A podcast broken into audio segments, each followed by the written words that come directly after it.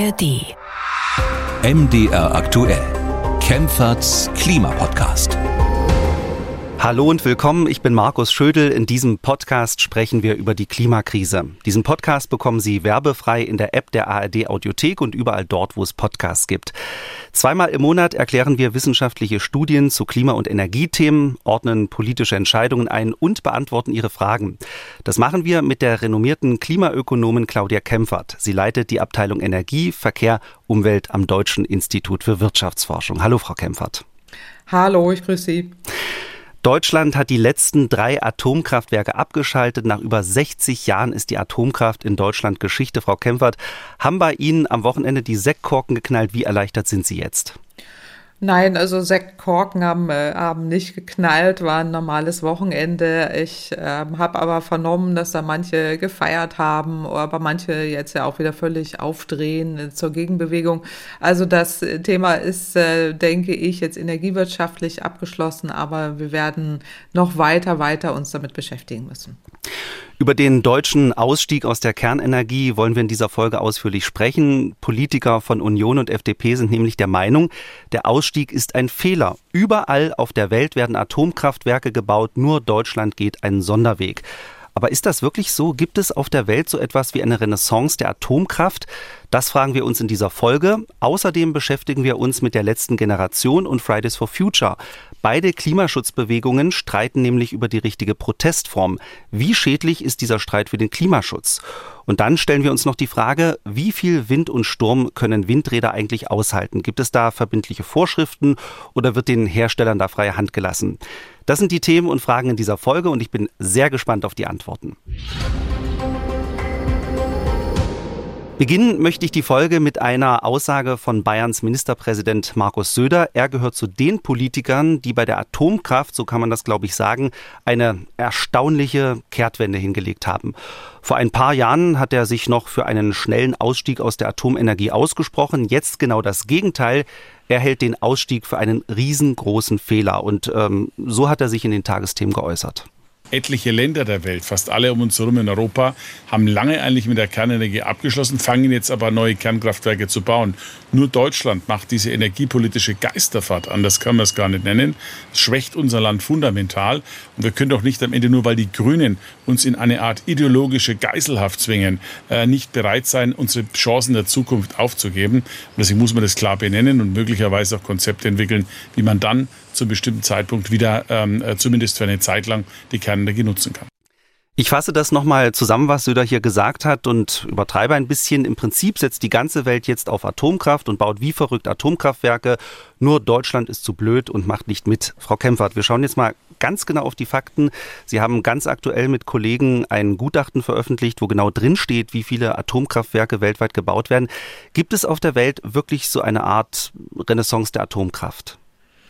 Nein, die gibt es äh, weltweit nicht. Äh, es gibt keine Renaissance der Kernkraftwerke. Also weltweit, das haben wir uns ja im Rahmen der Studien angeschaut, die wir auch kürzlich nochmal ähm, auch veröffentlicht haben. Weltweit ist der Ausbau von Atomkraftwerken nach dem Bauboom, der ja Anfang der 70er, 80er Jahre, den es da noch gab, äh, dann danach aber weitgehend zum Erliegen gekommen.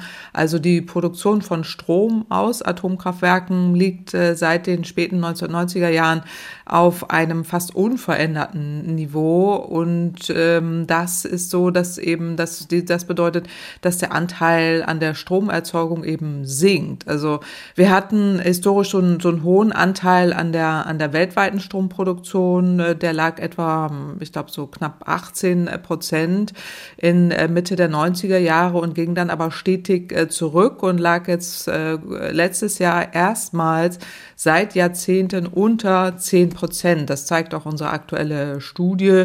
Aber äh, es ist eben so, dass der Anteil von erneuerbaren Energien äh, dagegen immer weiter ansteigt und äh, der Anteil von Atomenergie äh, sinkt und wird auch äh, weiter sinken. Auch da nochmal zwei Zahlen. Also bis zum Jahr 2040 gehen rund 200 Atomkraftwerke weltweit vom Netz. Und Neubauten äh, gibt es derzeit ungefähr 53. Ähm, das sind ungefähr 50 Gigawatt.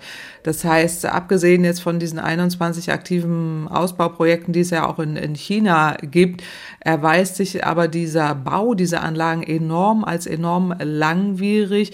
Wir sehen, dass es bei 26 dieser laufenden Neubauprojekte, das haben wir uns sehr genau angeschaut, Verzögerungen auftreten, nicht nur bei der Planung, bei der Genehmigung, aber vor allen Dingen bei der Fertigstellung, äh, teilweise echt mit einem erheblichen Ausmaß von Dauern von bis zu über zehn Jahren, sieht man auch aktuell an dem finnischen äh, Reaktor, der jetzt ja kürzlich erst fertiggestellt wurde, Bauzeiten hatte von äh, knapp 15 Jahren. Das heißt, wir erleben einerseits wirklich äh, weltweit eine Renaissance der erneuerbaren Energien, die Energiewende, die zunimmt, aber keine Renaissance der Atomenergie. Es gibt jetzt so ein paar politische Absichtserklärungen, das kennen wir aber schon. Ähm, auch in Europa ist es jetzt also ein bisschen zweigeteilt. Äh, einerseits gibt es diese sogenannte Nuklearallianz, also wo insbesondere natürlich Frankreich drin ist, die im Moment ja aber eigentlich leiden mehr unter Atomenergie, als dass sie da wirklich vom profitieren. Aber die wollen eben diese äh, Kernkraftkooperation auch ausbauen. Die haben auch ein wirtschaftliches Interesse dran. Deren äh, Atomkonzerne sind ja pleite, die brauchen dringend Aufträge und äh, Geld. Aber davon mal ganz abgesehen, es gibt eben diese Kooperationen, die dann da im Zuge von, von Frankreich in Europa stattfinden. Also die Niederlande gehören dazu mit Laufzeitverlängerung. Also Polen, die da angeblich ja jetzt ja so viel neu bauen wollen. Finnland einen Reaktor gebaut. Bulgarien, Kroatien Kroatien, Tschechien, Ungarn, Rumänien, Slowenien, Slowakei, das heißt die gesamten osteuropäischen Staaten. Da gibt es auch eine historische Zusammenarbeit immer mit Russland, das ist ja jetzt vorbei. Die Frage ist dann eben, wer baut denn diese Anlagen und nach welcher Bauart. Also insofern, da ist sehr viel offen, auch bei diesen Ankündigungen. Welches Unternehmen kann das bauen und welche Technik äh, steht da überhaupt dahinter? Ich sehe das mit sehr großer Skepsis. Aber man darf nicht vergessen, hier geht es ja auch immer um machtpolitische, geostrategische Entscheidungen in manchen Ländern und da gehört eben jetzt auch dazu, dass wir uns ja eben in diesen schwierigen geostrategischen Gemengelagen aktuell befinden. Ähm, erstaunlich ist ja, dass diese Schlagzeilen von den angeblich viel gebauten Atomkraftwerken verfängt. Ähm, wenn man sich den ARD-Deutschland-Trend anschaut, 49 Prozent der Deutschen halten den Ausstieg aus der Atomkraft für falsch und 34 für richtig. Ähm, das ist ja doch erstaunlich und widerspricht ja so ein bisschen dem, was Sie jetzt eigentlich gesagt haben, faktisch. Mhm. Ja, äh, genau. Und das ist auch wirklich ein Ergebnis äh, der, der Kampagnen, die da liefen, äh, der Pro-Atom-Freunde, die ja auch ganz gezielt äh, diese ganzen Mythen, von dem wir ja nur eben eine gestreift haben mit der angeblichen Renaissance, äh, in die Welt gestreut haben und auch in den, in den Medien das verfängt. Also wenn man überall, wo ich eingeschaltet habe, habe ich irgendwie Pro-Atom-Argumente gehört. Äh, bei vielen ModeratorInnen, bei vielen Sendungen, Sendungen, Talkshows, überall äh, auch indirekt so. Und äh, das äh, verfängt. Und ich denke, dass viele Menschen denen gar nicht bewusst ist, was eigentlich Atomenergie so richtig ist. Aber es wird ja auch viel jetzt so mit den sozialen Medien hantiert, da TikTok und die jüngeren Leute angesprochen, ähm, so Instagram und äh, wo dann auf einmal irgendwie auch so Videos auftauchen, äh, was alles die Atomkraft kann. Angeblich so, da, da geistern auch viele Missverständnisse herum und, äh, und Mythen. Und es wird nicht so richtig aufgeklärt. Aber mich wundert das nicht, dass jetzt viele sagen, naja gut, äh, wir haben jetzt diese Kraftwerke, jetzt lassen wir doch laufen. Aber es ist eben komplizierter als das. Und in meiner Wahrnehmung ist es so, dass äh, gefühlt ähm, wir permanent über alte Techniken reden, ganz, ganz wenig über neue und wenn nur so, so ganz bisschen gestreift, der Speicher gibt's auch nicht aber was eigentlich die Energiewende bedeutet. Und da fand ich so einen schönen Ausschnitt auch von einem Kraftwerksbetreiber. Es muss, glaube ich, Neckar-Westheim, wenn ich jetzt äh, das richtig in Erinnerung habe, den Tagesthemen, ähm, der Kraftwerksverantwortliche, der dann irgendwie aus dem es auch ausbrach. Man sah es ihm richtig an, ich konnte mitfühlen, äh, wo er sagte, ich wünschte mir, wir würden mit einer Intensität, wie wir jetzt über Atom geredet haben, endlich mal über die Energiewende reden. Und er hat recht, wir tun es nicht. Und die Massenmedien, um die es geht, dort findet das eben nicht statt. Und äh, da fühlte ich mich auch wirklich äh, genauso, äh, wie er sich äh, fühlt in dem Interview. Ich saß ihm an, dass, dass man das mal adressieren muss. Und die Medien sagen so sofort, wieso das tun wir doch täglich? Und also äh, ich behaupte, das tun wir nicht und auch nicht mit der Intensität. Aber genau, also insofern, aber das, deswegen ist diese Umfrage da oder die Menschen denken das, weil eben sehr viel äh, über diese vergangene Technik geredet wird. Es gibt eine Forderung von Söder, die in den letzten Tagen sehr viel Aufmerksamkeit bekommen hat. Er will, dass Bayern das AKW ISA 2 wieder ans Netz bringen will.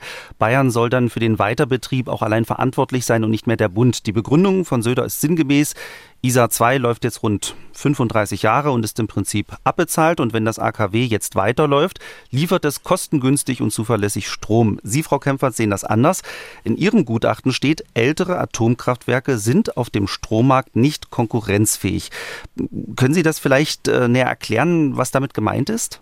Mhm. Ja, klar, äh, gerne. Also äh, das, was Söder hier sagt, ist absolut illusorisch. Und das ist auch tatsächlich Wahlkampfgetöse. Also zum einen muss man wirklich äh, nochmal sagen, nach dem deutschen Grundgesetz liegt einerseits die Zuständigkeit auch von Atomenergie allein beim Bund. Ja, das muss man hier nochmal sagen. Und andererseits geht es doch darum, dass wir auch die technischen Voraussetzungen haben müssen. Also nicht nur die juristischen. Also zum einen ist es so, wenn ich die Juristen richtig verstehe, dass man das, dass man die Verfassung ändern müsste. Also hier müssen wir die Änderung des Grundgesetzes auch noch ändern, wenn der Herr Söder jetzt diese Zuständigkeit auf Länderebene haben will. Was nicht so Dazu einfach ist. Nee, genau. Dazu müsste zwei Drittel des Bundestags zustimmen. Das halte ich für absolut illusorisch in der Realität überhaupt nicht äh, umsetzbar. Und zum anderen, also es ist eben so, dass das Atomenergie, Kernenergie Bundessache ist und kann nicht einfach zur Ländersache werden. Ähm, und die Energieversorgung, das ist das andere, kann auch nicht isoliert äh, betrachtet werden. Also neben diesen rechtlichen Grundlagen, die da erstmal geschaffen werden müssten, äh, ist es eben so, um ein Kraftwerk wirklich weiter zu betreiben, äh, muss muss das auch mit den nicht nur angrenzenden Bundesländern passieren, sondern es hat auch energiewirtschaftliche Folgethemen. Es ist eben auch äh, so, ähm, dass auch die existierenden Anlagen Geld kosten. Weil, weil die sehr fehleranfällig sind, auch diese älteren Atomkraftwerke ähm, ausfallen und auch die Wartungskosten sehr hoch sind. Ne? Alte Gasturbinen genau. müssen ersetzt werden, ähm, aktuelle Sicherheitstechnik muss eingebaut werden, das alles kostet Geld. Also äh, selbst wenn so ein AKW steht, ist es jetzt nicht billig. So habe ich das dem Gutachten entnommen, was Sie da erstellt ja, haben. Ja, genau. Erstmal das, äh, genau. Also erstmal ist so ein Kraftwerk nicht billig, das auch der, der laufende Betrieb ist teuer, ganz abgesehen jetzt vom Atommüll und die Suche des Endlagers und all das, was wir ja auch noch nicht haben, äh, sind die Kosten einfach enorm hoch. Also auch im äh, Kostenvergleich ist es eben so, dass ähm, erneuerbare Energien deutlich, deutlich preiswerter sind. Also auch im direkten Vergleich und die erneuerbaren Energien immer billiger werden. Der Atomstrom, und, ne, wenn ich habe ich das richtig ja, verstanden, ist genau. dreimal so teuer wie die von ja. erneuerbaren Energien. Ganz genau. Ist dreimal so teuer, also auch im neuesten Nuclear Report. Ich hatte gestern noch mal reingeschaut, auch die aktuellen Zahlen, wo äh, man ja sogenannte Stromgestehungskosten vergleicht. Vielleicht diese, vielleicht ganz äh, kurz erklärt, sogenannte Levelized Cost of Electricity, LCOE, so heißt es in der Fachsprache, sind sogenannte Stromgestehungskosten. Das ist die wirtschaftliche Kennzahl für jedes Kraftwerk. Das ist dahinter gemeint, das sind die Gesamtkosten für den Bau auch dieser Kraftwerke, aber auch für den Betrieb während der gesamten Lebensdauer. Geteilt durch die gesamte Stromproduktion, dann bekommt man eben für diesen Zeitraum für die Anlage die sogenannten Stromgestehungskosten und die gibt man üblicherweise an äh, in ähm, entweder ja pro Megawattstunde oder pro, pro Kilowattstunde. Jetzt, äh, weil Sie es ja schon angesprochen haben, dreimal so teuer. Also die aktuelle Zahl liegt bei 16 Cent äh, pro äh, Kilowattstunde für Atom und bei Solar sind wir bei vier. Und bei Wind ähm, bei etwas über vier. Ja, äh, und äh, bei Kohle 11 und Gas sind etwa 6 Cent pro Kilowattstunde. Also das sind so die aktuellen Zahlen, ähm, jetzt auch aus dem World Nuclear Report. Ja, jetzt nicht hier irgendwie, äh, weil jetzt dann wieder unsere Atomfreunde sich ja hinterher auch hier melden, äh, die dann irgendwie wieder behaupten, das wäre irgendeine Greenpeace-Zahl oder so. Nein, nein, das ist der World Nuclear Report, kann jeder nachgucken. Oder auch Internationale Energieagentur, die sind ein bisschen niedriger, aber World World Nuclear Report weist 16,3 Cent äh, pro Kilowattstunde aus. Und ähm, das sind so die aktuellen Zahlen. Und ich habe auch noch mal reingeguckt, auch die Studien. Ich bin ja jetzt schon länger in der Forschung dabei äh, über 25 Jahre. Und damals, als man mit Solarenergie anfing, da waren wir bei über 50 Cent pro Kilowattstunde bei Solarenergie und auch noch vor 20 Jahren bei 35 Cent äh, pro Kilowattstunde äh, sogar vor, ja, ich würde sagen, vor, vor zehn Jahren äh, auch noch bei deutlich ganz, ganz anderen Größenordnungen. Ich würde nur sagen, hier gibt es Lernkurveneffekte, so heißt das in der Fachsprache, die bei erneuerbaren Energien noch immer da sind. Das heißt, die Technik wird immer noch innovativer, sie wird immer billiger. Und das ist bei Atomenergie genau umgekehrt. Sie wird ja immer teurer, weil wir immer höhere Sicherheitsanforderungen haben, weil die Bauzeiten sich verlängern, weil die Materialien teuer werden und ähm, kostenseitig kann kann man damit wirklich nicht argumentieren. Und so ein Rattenschwanz an Problemen, über die aber niemand äh, redet, finde ich auch in Deutschland jetzt mit dieser angeblichen Renaissance und was da alles verschwiegen wird, auch in der Öffentlichkeit, ist schon irgendwie abenteuerlich. Also zumindest müsste man auch noch mal über den Atommüll äh, reden und was das alles kostet.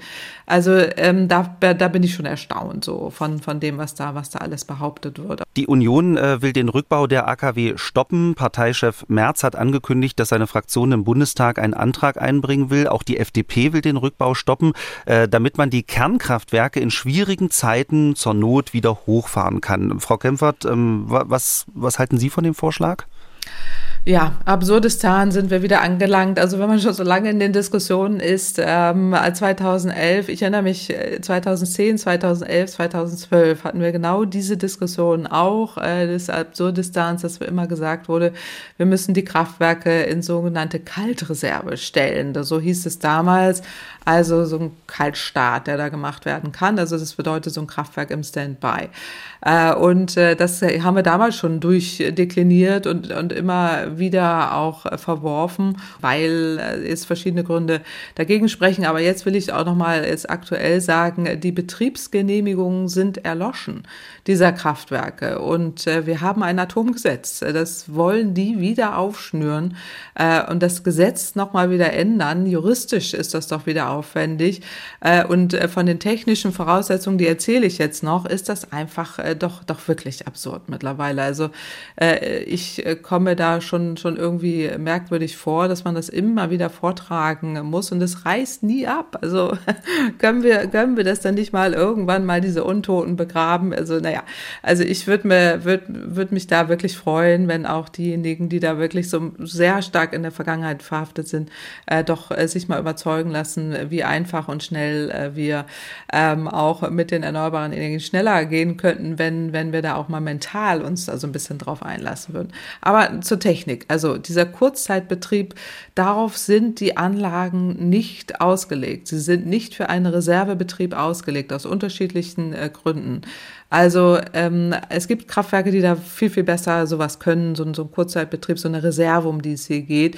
Zum Beispiel Wasserspeicherkraftwerke, Gaskraftwerke auch, aber selbst die Kohlekraftwerke, und da war es ja auch schon schwierig, weil man wieder Personal vorhalten muss, weil man Kohle einkaufen muss und so weiter. Aber äh, das geht bei Gas oder Wasserkraft einfacher, aber bei Atom ist das wirklich kompliziert. Und zwar warum?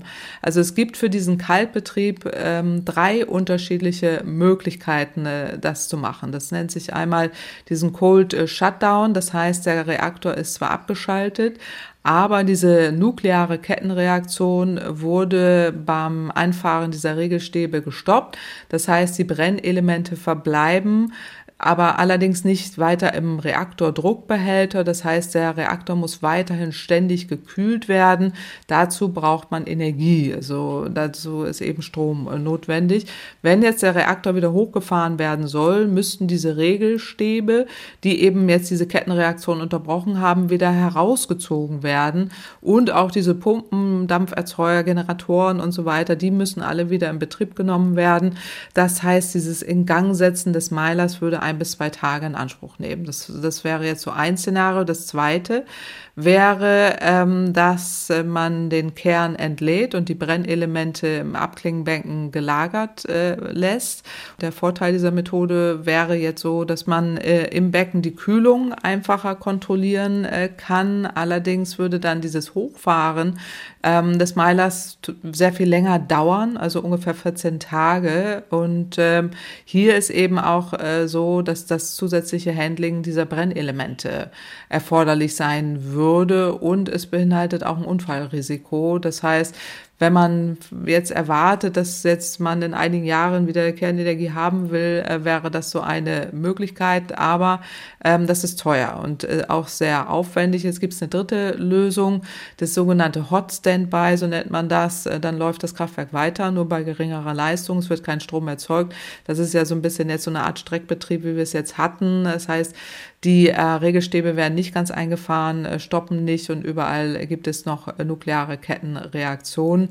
Äh, und die Anlagen werden so mit einer gewissen entsprechenden Temperatur gehalten und äh, dass man so eine lange Anlaufphase nicht mehr hat.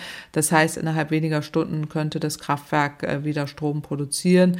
Ähm, das ist allerdings wirklich ein Riesenaufwand äh, und rechnet sich einfach nicht. Also, und das ist der große Punkt an dieser Sache, dass damals schon die Kraftwerksbetreiber äh, die Hände über den Kopf geschlagen haben. Ich erinnere mich an Diskussionen 2011, die gesagt haben, das rechnet sich niemals. Das ist wahnsinnig teuer. Damals gab es Schätzungen von 50 Millionen Euro äh, Minimum, äh, die man da bereitstellen muss, weil es eben so aufwendig ist. Wir haben hier noch die Anforderung.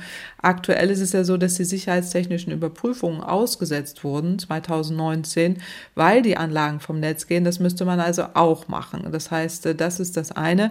Und die Brennelemente kauft man nicht im Supermarkt. Ja, also die müssen auch gekauft werden, ein bis zwei Jahre im Vorlauf. Die, äh, man muss entsprechend die äh, Genehmigungen einholen. Man muss sicherheitstechnisch überprüfen und das Gesetz ändern, Betriebsgenehmigungen wieder ausstellen, Atomgesetz ändern und so weiter. Also das ist einfach un unglaublich unglaublich aufwendig. Äh, Klingt sehr kompliziert und teuer. Mit einem Rattenschwanz, hm. genau, äh, unheimlich kompliziert und teuer. Warum macht man das um Gottes Willen? Also äh, das, das darf ja wohl nicht wahr sein. Also das, da, da fällt mir auch wirklich dann, dann wenig mehr zu ein, äh, dass man das jetzt ernsthaft meint. Und äh, ich kann mir das nur mit Wahlkampf irgendwie erklären.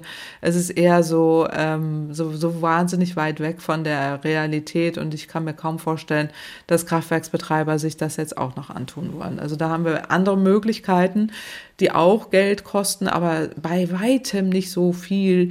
Wir dürfen auch nicht vergessen, da muss Personal vorgehalten werden äh, für diese ganzen Prozesse, Brennelemente äh, gekauft und so weiter. Also ich halte das, halte das einfach für absurd. Also wirklich absurdes da sind wir angekommen. Aber ähm, äh, über Reserven kann man ja reden, äh, nur, nur die könnte man, die, die kann man dann auch anders ausgestalten.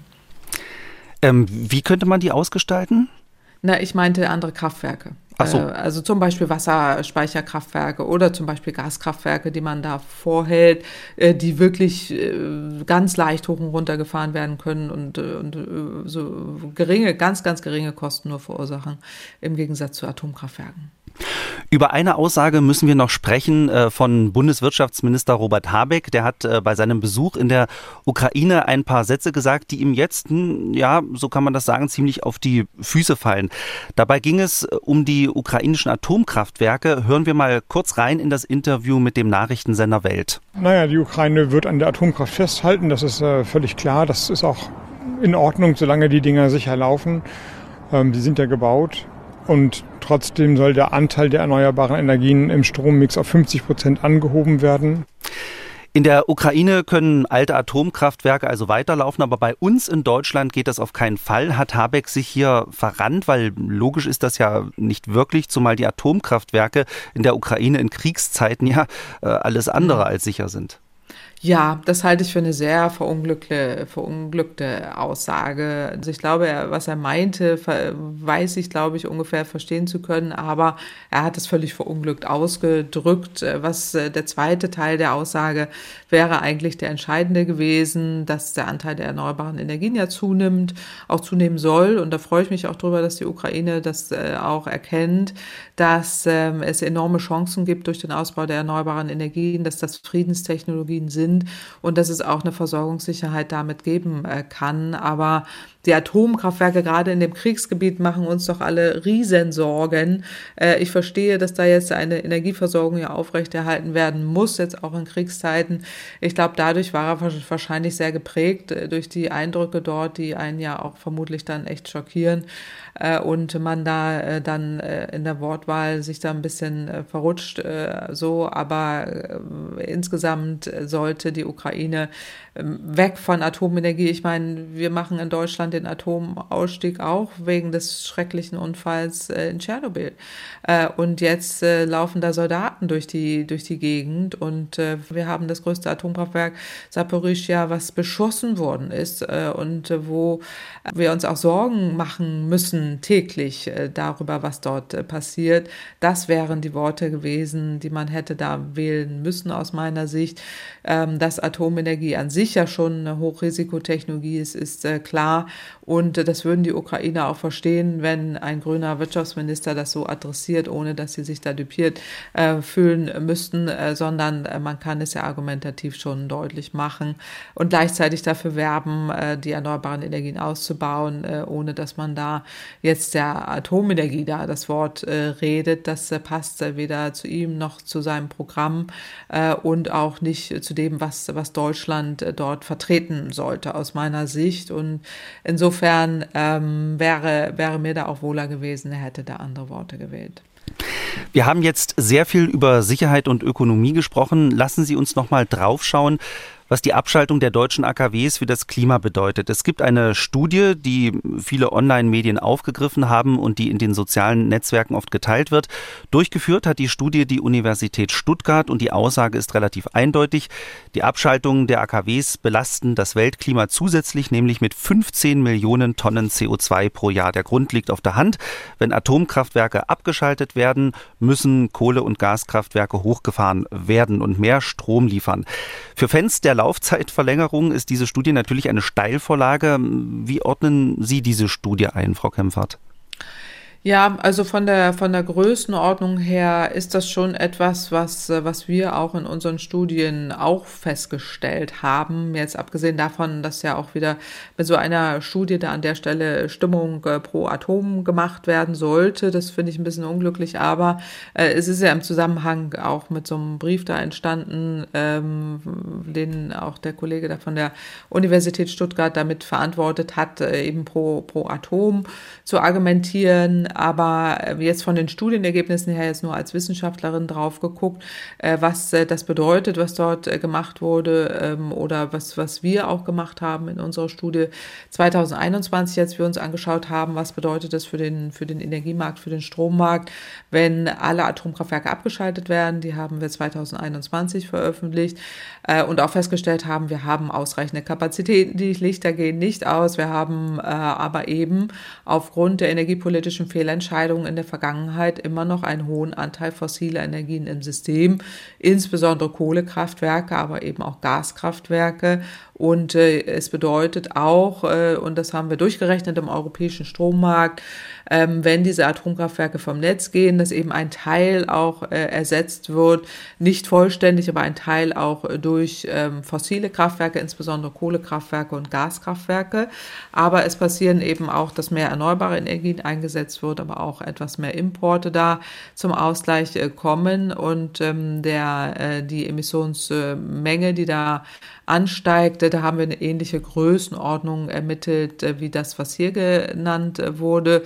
Wichtig ist aber, ähm, finde ich, auch an der Stelle, also einerseits diese, diese Erkenntnisse nochmal einzuordnen, ähm, das ist so, aber andererseits auch, welche Rückschlüsse man daraus äh, zieht äh, und ähm, daraus jetzt äh, zu ziehen, dass wir jetzt Atomkraftwerke unbedingt brauchen, um Emissionen zu senken, das sehen wir eben anders. Wir haben in unserer Studie empfohlen, erneuerbare Energien auszubauen, einfach weil sie preiswert preiswerter sind, risikoärmer und weil ähm, diese Verlängerung der Atomkraftwerke, die ja hier gefordert wird, äh, den Umbau weiter behindert. Und das haben wir ja auch in der Vergangenheit gesehen, sonst hätten wir heute höhere Anteile auch von erneuerbaren Energien, weil Atomkraftwerke auch zu inflexibel sind in der Kombination mit erneuerbaren Energien äh, und wir eher einen Umstieg ja brauchen und das, das wird so dann eher behindert.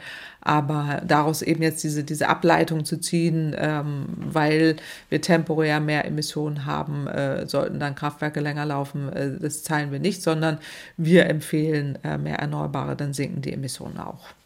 Nur noch mal zur Ergänzung. Ähm, der Anteil der Atomkraft bei der Stromerzeugung lag im letzten Jahr bei 6 Prozent und äh, das muss jetzt quasi ersetzt werden durch die Abschaltung. Es ist sogar noch weniger. Ich will Ihnen da nicht ins Wort fallen, es ist sogar noch weniger, weil die Brennelemente abbrennen. Das vergisst man ja auch, wenn man atomtechnisch nicht geschult ist. Äh, die Brennelemente wurden gestreckt im Streckbetrieb. Wir sind nicht mehr bei 6 Prozent, sondern bei 4,5.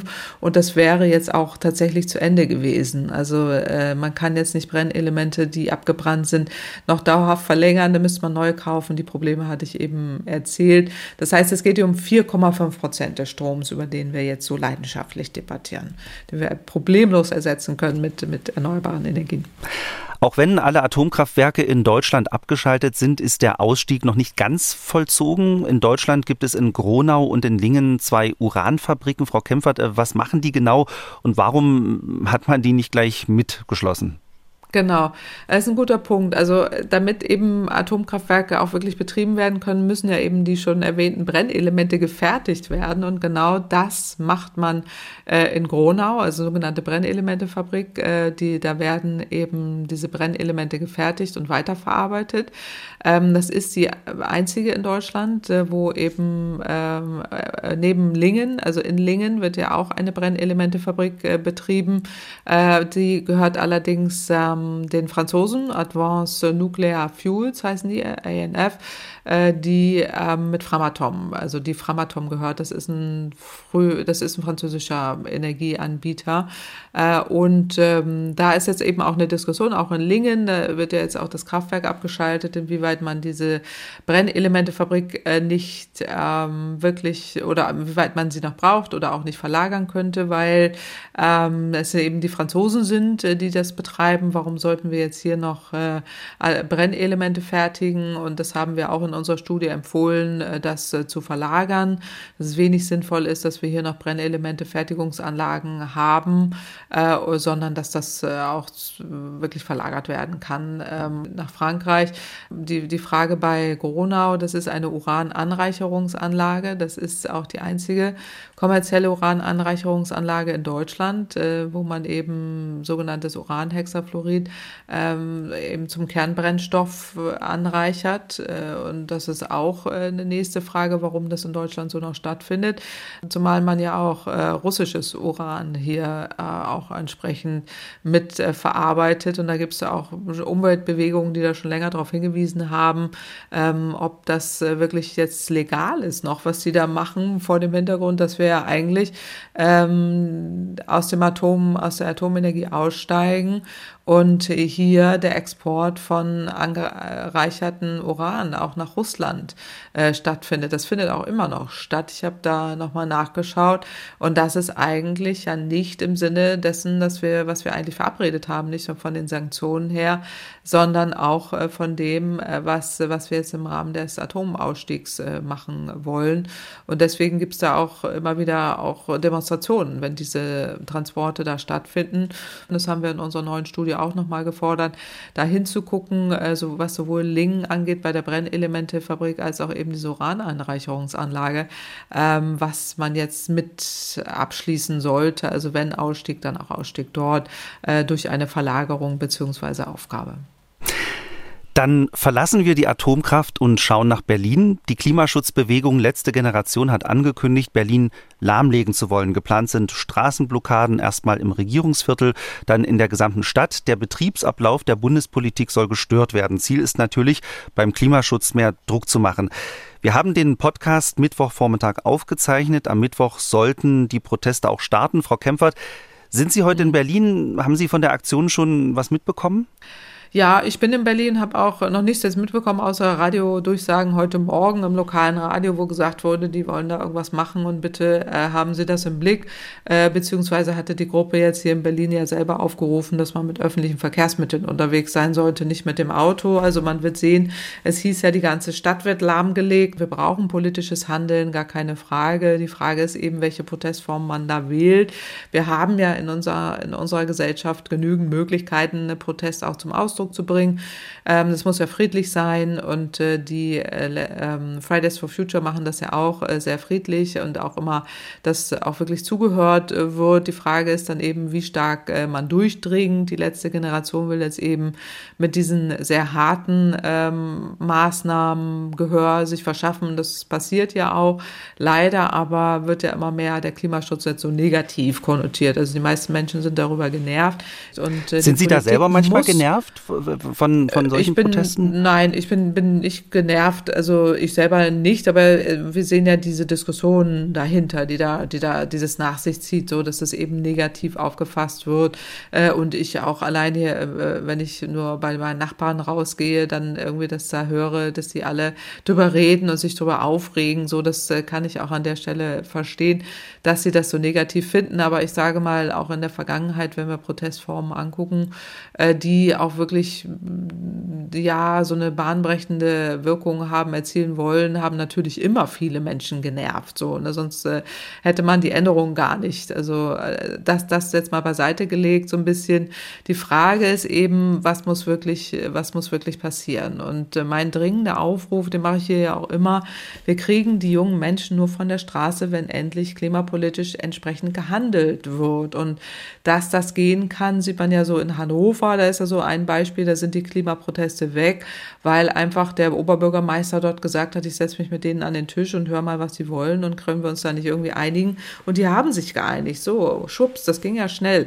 Also äh, die sind ja auch, äh, also ich bin ja ganz erstaunt, ja auch mit, mit geringen Maßnahmen ja schon zufrieden so, ja. Also äh, das ist ja, äh, ist ja auch interessant. Ist ja, kann man jetzt bewerten, wie man will. So, äh, die sind ja jetzt nicht äh, dauerhaft da irgendwie nur äh, auf, äh, auf Konfrontationen ausgelegt, sondern die sind dafür, dass Klimaschutz gemacht wird. Aber äh, über die Art und Weise, wie die letzte Generation vorgeht, da habe ich auch so meine Zweifel, ob das jetzt so, so, so ähm, der richtige Weg ist. Hm. Ja, genau. Aber äh, ich verstehe die Ohnmacht dahinter und ich verstehe auch, äh, dass die Menschen, die jungen Menschen auf der Straße sind. Wenn man auf die Internetseite der letzten Generation schaut, ist das schon ziemlich professionell aufgezogen. Teilnehmer organisieren sich untereinander Schlafplätze. In einem Video wird erklärt, dass Teilnehmer vorher ein Protesttraining absolvieren sollten. Also die Klimaschützer haben sich offenbar gut vorbereitet. Kritik kommt jetzt von einer, zumindest für mich sehr überraschenden Seite, nämlich von Fridays for Future. Die Sprecherin Annika Rittmann hat der letzten Generation vorgeworfen, die Gesellschaft zu spalten. Es bringt nichts, die Menschen im Alltag gegeneinander aufzubringen. Solche Blockaden wie in Berlin oder zuletzt auch in Hamburg treffen vor allem Pendlerinnen und Pendler. Die können es sich nämlich nicht leisten, in der Innenstadt zu wohnen. Das alles hat die Sprecherin von Fridays for Future gesagt. Wir haben hier also zwei Bewegungen, die unterschiedliche Meinungen haben, was die Protestform angeht. Schadet dieser Streit dem Klimaschutz, Frau Kempfert? Ich würde nicht sagen, dass der Streit dem Klimaschutz schadet, aber ich äh, fände es natürlich besser, wenn die sehr sich da einigen würden, welche Protestformen sie denn gegebenenfalls vielleicht auch gemeinsam äh, machen könnten. Ich sehe da jetzt gar nicht so einen großen Dissens, zumal ähm, die Sprecherin Frau Rittmann ja auch nochmal sich geäußert hat äh, im äh, RD-Netzwerk und äh, da auch nochmal deutlich gemacht hat, die stehen Seite an Seite mit denen und äh, es gibt eben das Verfassungsgerichtsurteil, so wird sie da zitiert, ähm, was umgesetzt werden muss und ähm, alle haben sich da eben zum Klimaschutz bekannt. Äh, man muss eben unterschiedliche Wege gehen und sie, die stehen auch dazu, was andere Protestformen äh, dort machen äh, und wollen sich da auch nicht auseinander dividieren äh, lassen. Das ist sicherlich so, dass beide Protestformen das so sehen.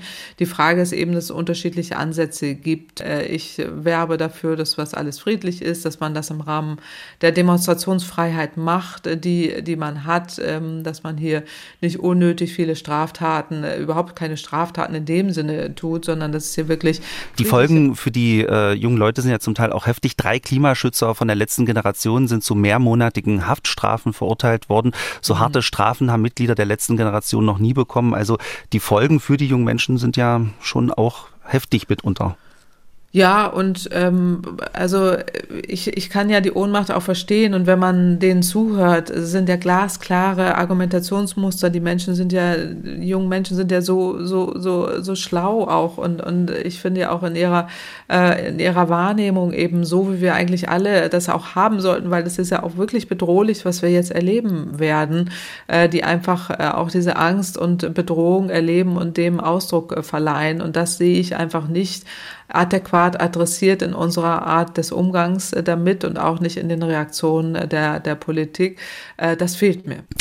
Jetzt gibt es ja auch in der Wissenschaft unterschiedliche Bewegungen. Sie, Frau Kempfert, engagieren sich bei Scientists for Future. Sie setzen sich dafür ein, dass wissenschaftliche Erkenntnisse in der Politik und in der Gesellschaft wahrgenommen werden. Aber es gibt ja noch die Gruppe Scientist Rebellion. Über 1000 Wissenschaftlerinnen und Wissenschaftler sollen ihr weltweit angehören. Und die setzen ähnlich wie die letzte Generation auf zivilen Ungehorsam. Zum Beispiel hatten Mitglieder im letzten Jahr das Bundesverkehrsministerium blockiert und rote Farbe vergossen. Frau Kempfert, wie wird diese Gruppe in der Wissenschaft wahrgenommen? Gibt es zwischen Scientist for Future und Scientist Rebellion auch solche Diskussionen über die Form des Protests?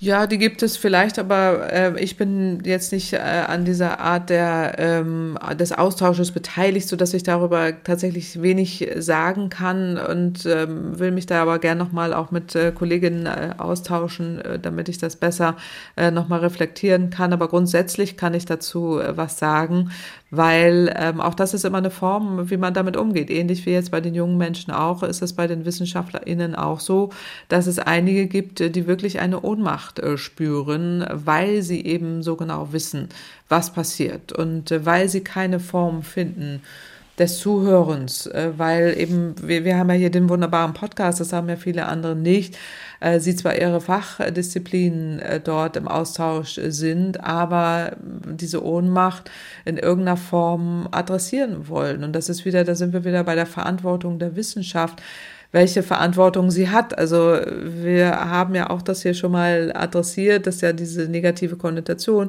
äh, WissenschaftlerInnen sind dann Aktivistinnen, jetzt noch nicht mal, wenn sie diese, diese drastischen Mittel da ergreifen. Das ist ja wirklich Aktivismus, zu dem ja auch viele WissenschaftlerInnen stehen. Ich äh, sehe das nicht so, ich für mich äh, nicht, sondern ich wähle auch diese Art des äh, Protestes nicht, sondern der Aufklärung, immer wieder des Mahnens und äh, der Studien, die wir erstellen und auch der Veröffentlichung der Ergebnisse und der Publikmachung der Ergebnisse und auch eine mahnende Stimme immer wieder zu sein. Das ist eine andere Protestform als die Scientist Rebellion äh, wählen, die man wählen kann. Also ich kann das alles verstehen, äh, was dort deren Motive sind. Äh, meine wären es nicht, aber mir wird es ja öffentlich äh, so als Schmähtitel äh, dann angedichtet in dem Moment. Das trifft aber auch viele JournalistInnen selber. Dem Moment, wo sie dann über Klimaschutz berichten oder auch in, äh, in der Art und Weise, wie es eigentlich notwendig wäre, berichten, wird ihnen äh, Aktivismus oder Parteilichkeit attestiert, dass sie angeblich ja für die Grünen jetzt Berichte schreiben. Das ist in Deutschland wirklich ein Problem. Das will ich an dieser Stelle auch nochmal sagen, dass es in anderen Ländern da andere Diskussionen dazu gibt, sie Guardian, BBC in England, die Frage eben, wie berichtet man auch über den Klimawandel, der jetzt in seiner äh, drastischen Entwicklung da ist und äh, wir warnen müssen, Verantwortung haben, die Öffentlichkeit zu warnen davor und auch die wirklich die Ergebnisse darzulegen. Und die sind eben so, wie sie sind und äh, die gibt es unter WissenschaftlerInnen dann eben auch der Scientist for Future hat da eine andere Rolle gewählt. Das, da bin ich äh, auch mit dabei, dass wir eben Studien auch erstellen, dass wir öffentlich äh, dabei sind, dass wir auch ähm, die, das ist ja entstanden von den Fridays for Future, äh, da, die ja sich auf die Wissenschaft berufen und wir sagen, die Jugend hat Recht äh, und die Fridays haben Recht, weil sie sich eben auf Wissenschaft berufen. Äh, und das ist unsere Rolle an der Stelle, die ich da auch, äh, wo ich auch zu stehe. Aber ich stehe jetzt nicht vom Ministerium und äh, beschmiere irgendetwas da mit, mit Farbe. Das tun andere, die sich da eben da so ausdrücken wollen. Und das ist auch ein Weg, das tun zu wollen. Ähm, aber ich habe da eine andere Sicht drauf. Das, das sehen andere eben anders. Das kann ich auch verstehen.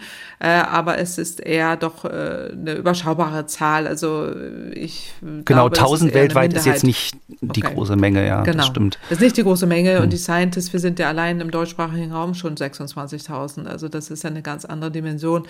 Äh, und so sehen sich da eben auch viele, aber da gibt es auch Diskussionen von manchen, die sagen, wir sollten andere Protestformen wählen. Äh, und ähm, die Breite sieht das eben so, also da gibt es sicherlich auch ganz, ganz viele Diskussionen, die ich jetzt nicht im Einzelnen hier reflektieren kann äh, oder darf, aber ähm, es ist sicherlich interessant, sich darüber auch Gedanken zu machen. Okay, dann beenden wir das Thema Protest und Protestform an dieser Stelle und kommen zu einer Rubrik, bei der Sie im Mittelpunkt stehen, liebe Hörerinnen und Hörer. In unserem Podcast haben Sie nämlich die Chance, der renommierten Expertin Claudia Kempfert Ihre Frage zu stellen. Das können Sie per Mail tun. Die Adresse lautet klimapodcast.mdraktuell.de oder Sie sprechen uns auf die Mailbox. Hier die Nummer 0800 40 40 008. Und diesmal hat uns ein Hörer eine Sprachnachricht geschickt, der offensichtlich sehr aufmerksam die Nachrichten verfolgt. Hallo Frau Kempfert. Hier ist Jochen Netzeband aus Karst. Ich habe in den Nachrichten gehört, dass in Australien ein Sturm mit Spitzengeschwindigkeiten von bis zu 270 Stundenkilometern gewütet hat. Nun meine Frage. Auf welche maximalen Sturmgeschwindigkeiten sind Windräder und Photovoltaikanlagen ausgelegt? Gibt es dazu verbindliche Vorschriften? Würden die Anlagen beispielsweise einen Sturm in der Stärke von Kyrill überstehen? Kyrill hatte 2007 unter anderem in Deutschland viele Schäden angerichtet. Der Sturm äh, muss wirklich heftig gewesen sein, hat aber nach dem, was ich gelesen habe, eher die dünnen besiedelten Gebiete erreicht, mhm. Gott sei Dank. Ähm, Frau Kempfert, ich nehme mal an, dass Windräder und Solaranlagen solche Stürme wie in Australien nicht aushalten würden, oder? Naja, erstmal vielen Dank, Herr Netzeband äh, aus Karst, für die, für die Frage. Also ich meine jetzt bei diesen Sturmgeschwindigkeiten, die jetzt angesprochen wurden, wo jetzt auch dann äh, Häuser zum Beispiel ähm, da Dächer abgelegt werden, weil der, der Wind so stark wütet oder der Sturm, da ist natürlich eine Solaranlage dann mit betroffen, aber grundsätzlich sind jetzt Solaranlagen von Wind jetzt nicht unbedingt betroffen, es sei denn, es gibt Schäden an Gebäuden, aber bei Windanlagen ist das natürlich relevant.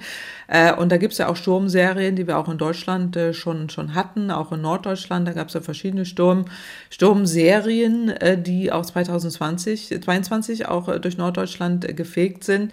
Äh, aber ähm, grundsätzlich ist es eben so, dass äh, bei Stürmen der Anteil von Windenergie am deutschen Strommix auf bis zu 60 Prozent ansteigen kann. Das hatten wir auch erlebt, wo dann auch tatsächlich der Anteil von Windenergie deutlich gestiegen ist. Das heißt, die ähm, Anlagen können den Sturm schon ab. Äh, die müssen auch nicht notwendigerweise abgeschaltet werden, aber in Deutschland werden sie das und zwar relativ häufig.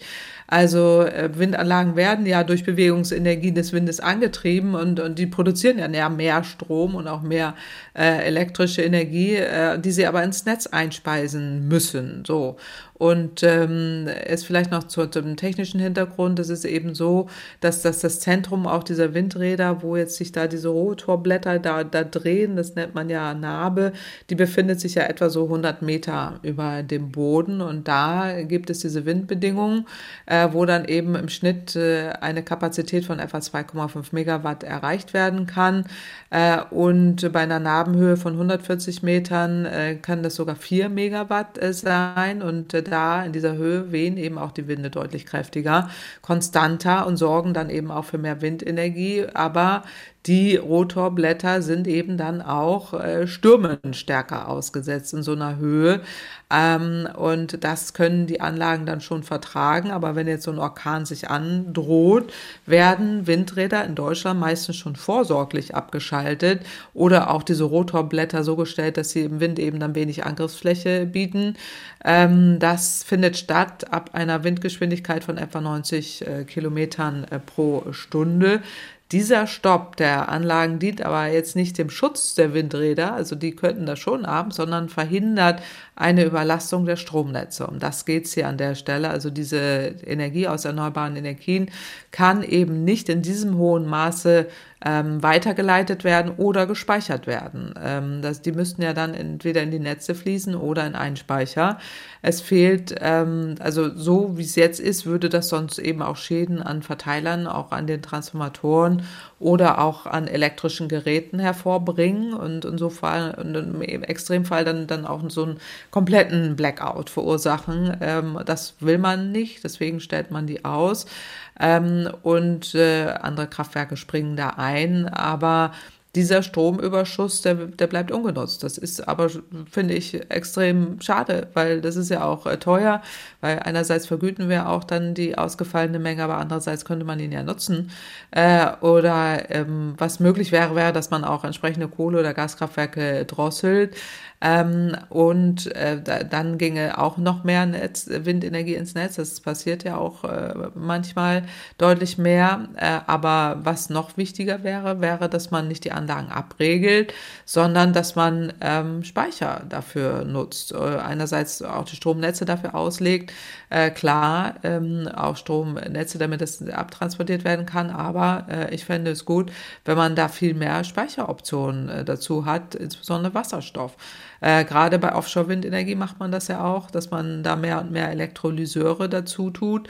Ähm, in Dänemark passiert das auch äh, häufig, aber auch äh, dänische Windkraftanbieter machen das äh, schon, ähm, wo man dann eben entsprechend so ein Elektrolyseur äh, da nutzen könnte, um Wasserstoff zu produzieren bei so einem Sturm. Äh, und äh, dann hat man auch sturmresistente Windräder, wo man diesen Überschuss an Windenergie dann auch entsprechend, ähm, dass das nicht zu einer Überlastung des Stromnetzes äh, führt und nicht mehr abschalten muss, sondern dass man dann äh, entsprechend äh, speichern äh, kann und äh, Wasserstoff herstellt. Ähm, es gibt da auch schon andere wilde Ideen, aber ich wär, wäre eher dafür, man, man würde das so lösen. Ähm, aber grundsätzlich äh, können Windanlagen da schon eine ganze Menge.